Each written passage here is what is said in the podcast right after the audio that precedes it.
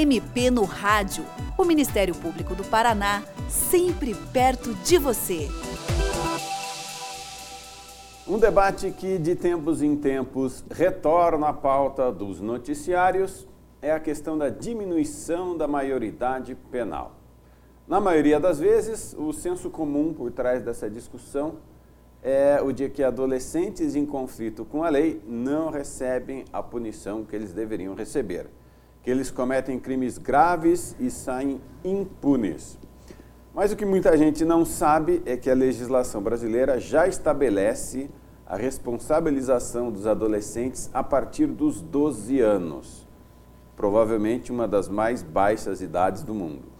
O Estatuto da Criança e do Adolescente prevê a aplicação das chamadas medidas socioeducativas para os adolescentes em conflito com a lei, ou seja, que cometeram, entre aspas, um crime.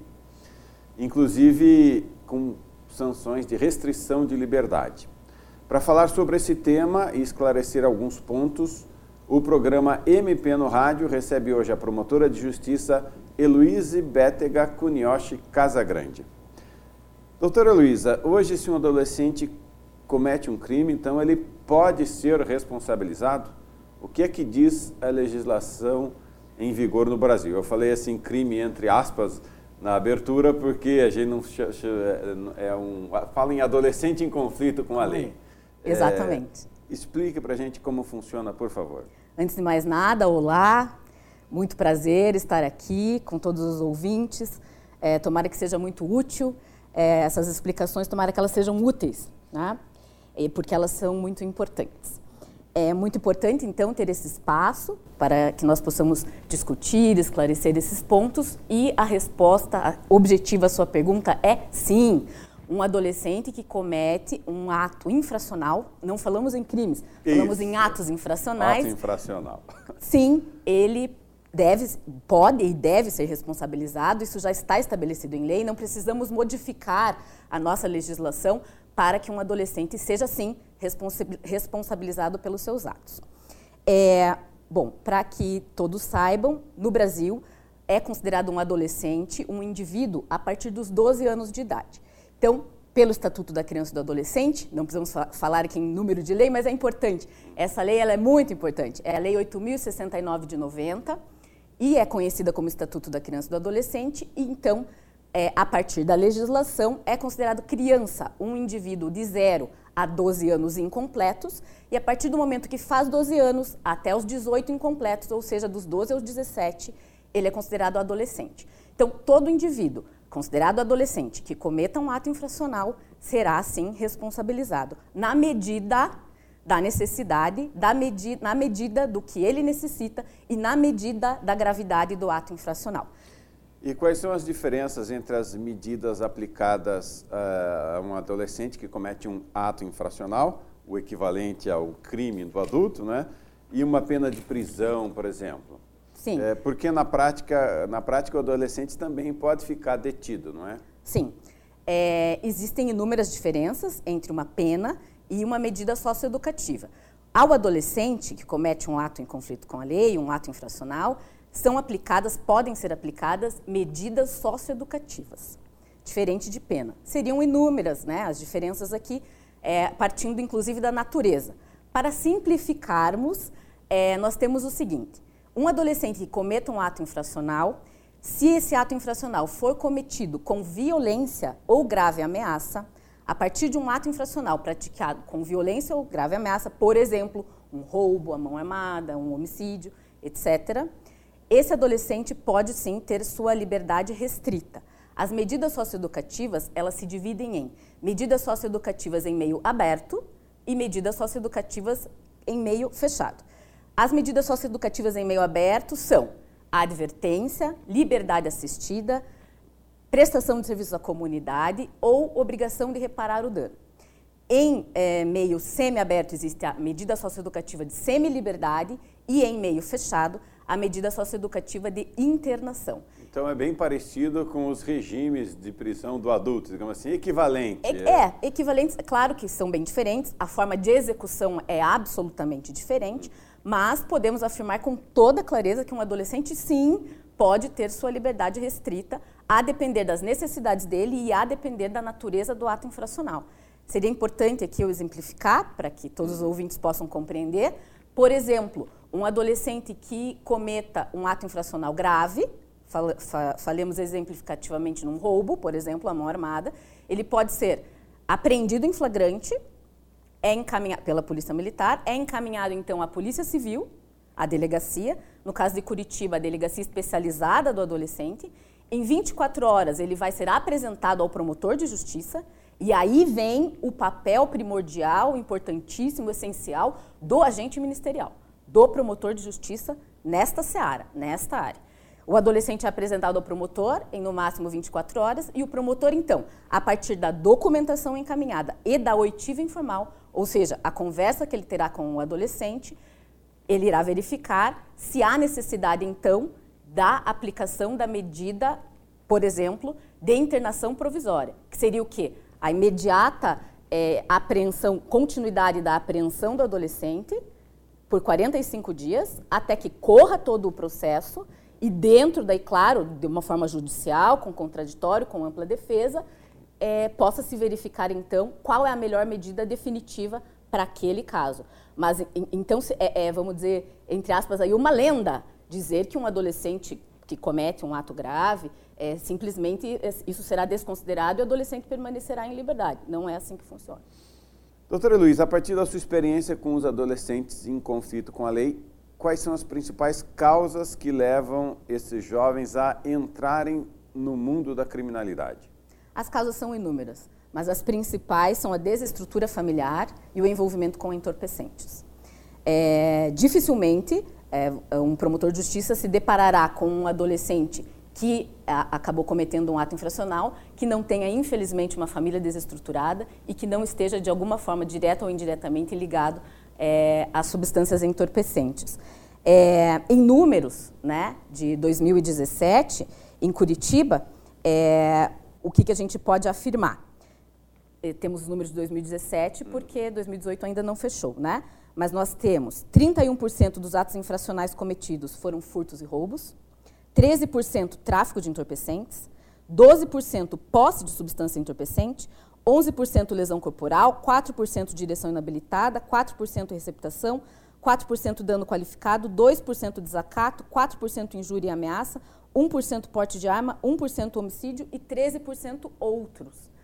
Então veja como a, a, a, é, o que se entende por aí, ah, o adolescente, por exemplo, né, o adolescente mata e não acontece nada. Só 1%. É 1%, né? Então veja, a, imensa maioria aí, né, é, são atos infracionais cometidos é, contra o patrimônio, né?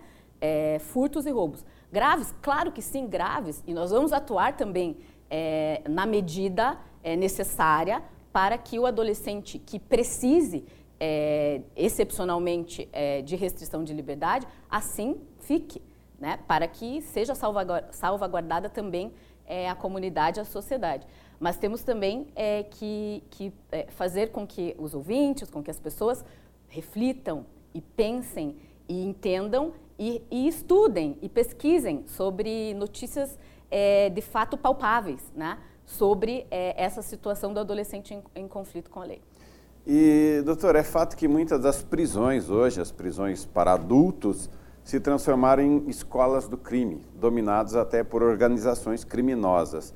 Isso também acontece nos estabelecimentos para adolescentes, porque tem estabelecimentos diferentes, não é verdade? Sim, são diferentes, absolutamente diferentes. É, os adolescentes, eles cumprem as medidas socioeducativas, as, as, a execução da medida socioeducativa de internação, que é essa que restringe totalmente a liberdade, ela é feita aqui no Paraná em centros de socioeducação, conhecidos como CENSES. Aqui em Curitiba, nós temos o Sense Curitiba, que é o, o Centro de Socioeducação para Adolescentes em Conflito com a Lei, internados provisoriamente durante aqueles primeiros 45 dias que são necessários para o trâmite do processo. Fique claro, eu não estou dizendo que ele fica apenas 45 dias. É, dentro, ele, a gente precisa de um prazo, e esse prazo é legal, e ele não pode ser extrapolado em nenhum dia, e por isso a necessidade de agilidade nesses processos. O processo judicial corre em 45 dias.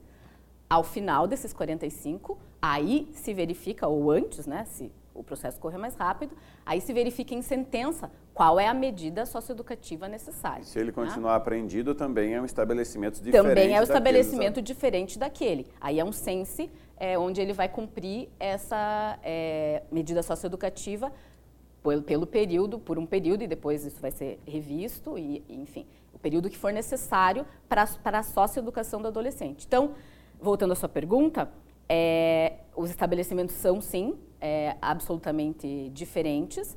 É claro que existem problemas também nos estabelecimentos é, socioeducativos é, de estrutura é, física e estrutura de pessoal, mas, é, para isso, o promotor de justiça encontra-se diuturnamente é, em contato. Eu posso te exemplificar Curitiba, né? onde a terceira promotoria, minha colega, a doutora Daniele Cavalli, é, praticamente diariamente é, verifica a situação do Sense Curitiba.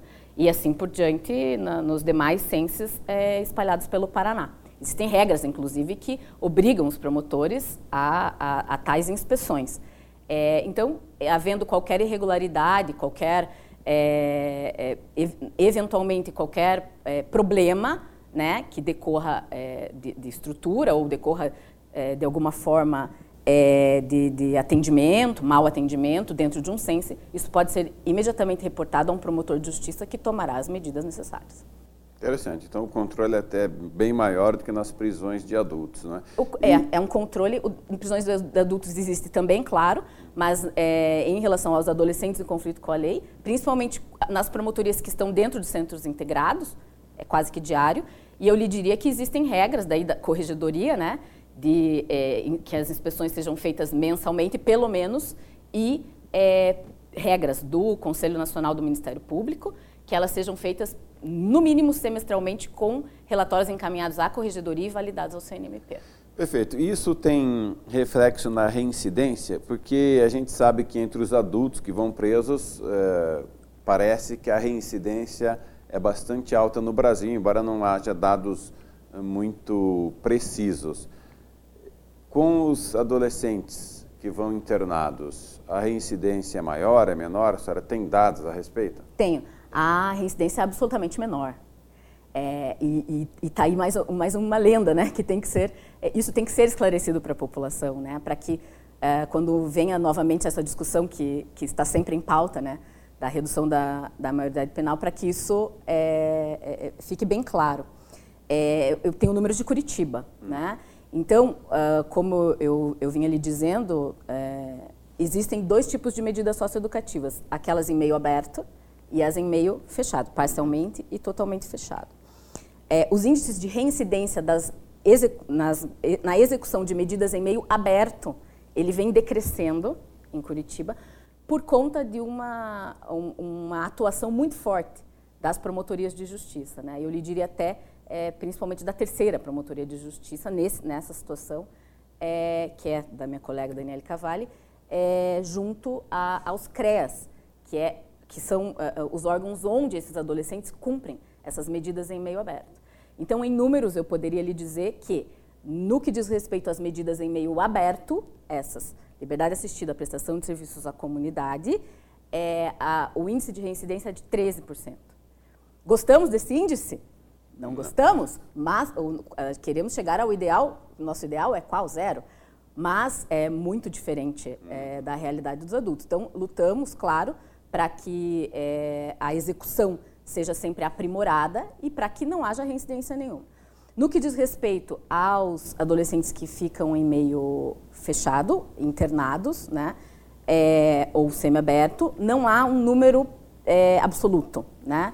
Da mesma forma como você disse, não, não, há, não, não há um número absoluto, porém estimado, né? Estima, estima-se, é, em números de 2017, 25%. Perfeito. Isso é bem menor do que o que se dá com bem, os adultos. Bem menor, bem menor. Perfeito. E, doutora, a partir dessas suas respostas e para encerrar a nossa entrevista, como evitar, na sua opinião, que o adolescente entre no ciclo da criminalidade? Políticas públicas preventivas, fortalecimento da família, fortalecimento da escola e capacitação dos integrantes da rede de proteção. Tudo isso aliado a uma firme e presente atuação do Ministério Público, dos promotores de justiça na área. Perfeito. É Doutora Heloíse Betega Cunhache Casagrande, muito obrigado pela sua participação no programa de hoje. E você, ouvinte, também pode participar do MP no Rádio. Envie os seus comentários e sugestões pelo e-mail mpnoradio.mppr.mp.br ou pelo telefone 41 3250 4469. Até o próximo programa. Você ouviu MP no Rádio, uma produção da Assessoria de Comunicação do Ministério Público do Paraná com o apoio da FEMPAR.